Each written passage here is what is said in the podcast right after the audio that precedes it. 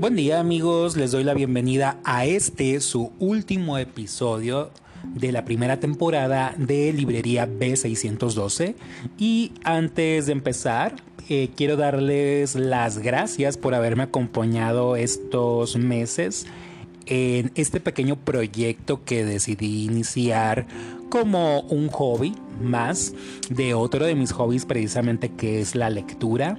A mí en lo personal desde siempre me ha encantado los libros y no solamente el leer, sino lo que los autores y autoras tienen que contarnos acerca de ellos mismos, de su cultura. Y es por esto que en librería B612 tomé varias opciones, quizá unas más conocidas que otras, de diferentes opciones, de diferentes autores también, de que fueran de diferentes nacionalidades, para así poder enriquecer un poco las opciones que ustedes tengan a la hora de escoger un libro. Y es por eso que eh, les agradezco mucho su tiempo, por cuestiones personales, porque tengo otro proyecto en puerta. He decidido cerrar esta primera temporada y retomarla quizá en el mes de enero o febrero del de, año 2021, primero Dios.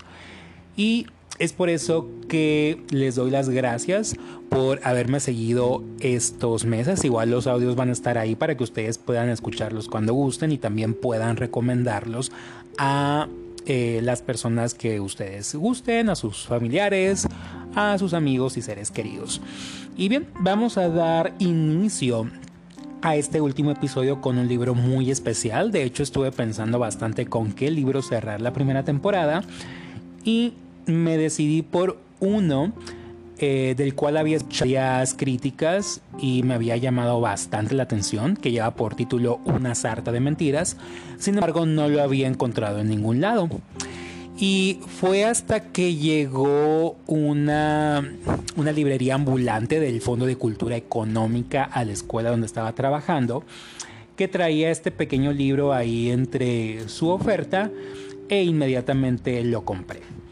Este libro es de una autora británica que se llama Geraldine McCaffron y está ilustrado por Antonio Elguera. Eh, le repito, es de la editorial Fondo de Cultura Económica y ustedes podrían adquirirlo en cualquiera de sus librerías o incluso buscarlo en su versión electrónica. Pero, ¿de qué trata una sarta de mentiras? Es una novela, bueno, una colección de cuentos escritos en 1988 que realmente pueden ubicarse prácticamente en cualquier época del siglo XX, siglo XXI. Y tenemos a una pequeña de nombre Ailsa que en una visita guiada a la biblioteca se encuentra con un personaje muy pintoresco que lleva por título Eras el lector que está vestido de traje, con colores muy rimbombantes, que tiene el cabello despeinado, tiene barba, y este hombre no hace otra cosa que leer cualquier cosa, desde etiquetas, la sección amarilla, instructivos de aparatos, lo que se le atraviese, lo consume como si fuera su alimento. De hecho, rara vez eh, él llega a comer en el libro, se dedica únicamente a leer y esto tiene como consecuencia de que Eras el lector sea una persona tremendamente culta y también tiene un gran don de palabra y puede él crear cuentos inmediatamente por con la imaginación tan desbordante que tiene.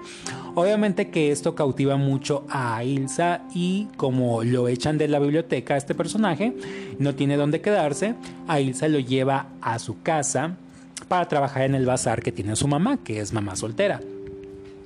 Y bien, es así como Eras el lector empieza a ganar a los clientes con cuentos acerca de los objetos que se encuentran aquí en este bazar.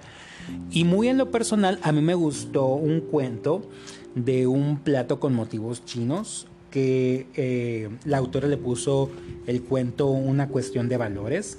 Y también me gustó otro que habla de la vanidad, que el objeto es un espejo. En sí, eh, los cuentos son muy muy atractivos, muy fáciles de leer, Pero te das cuenta que a medida que va avanzando la historia las cosas no son como uno supone y aquello que pensábamos que era cierto al final resulta mentira y las cosas que dábamos falsas empiezan a cobrar cierta veracidad.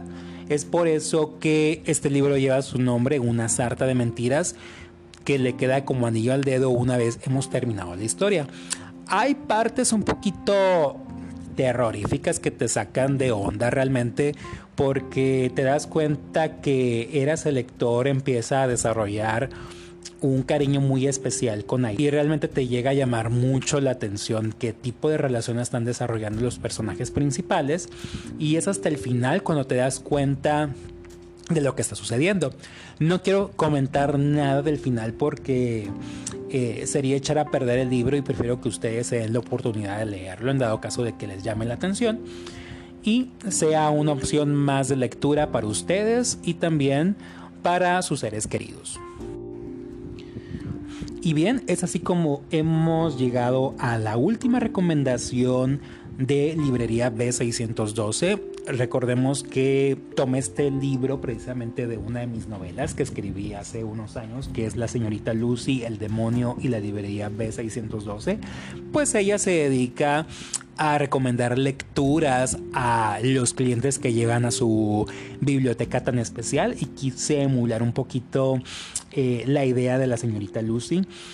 Y en este caso doy por terminada la primera septiembre de 2020, este mismo año, ya tener en mis manos un nuevo ejemplar, un nuevo libro sacado de mis de mis manos, que ya lo tengo en corrección y espero sea de su total agrado.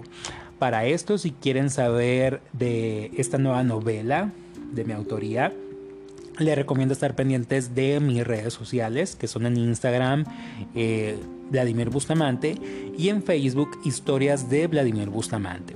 Como siempre ha sido un gusto compartir con ustedes este bonito hobby de lectura. Espero que sigamos encontrándonos en los libros y de esta manera poder eh, tener un punto de encuentro y un tema de conversación. Les agradezco muchísimo su tiempo y les deseo excelente día.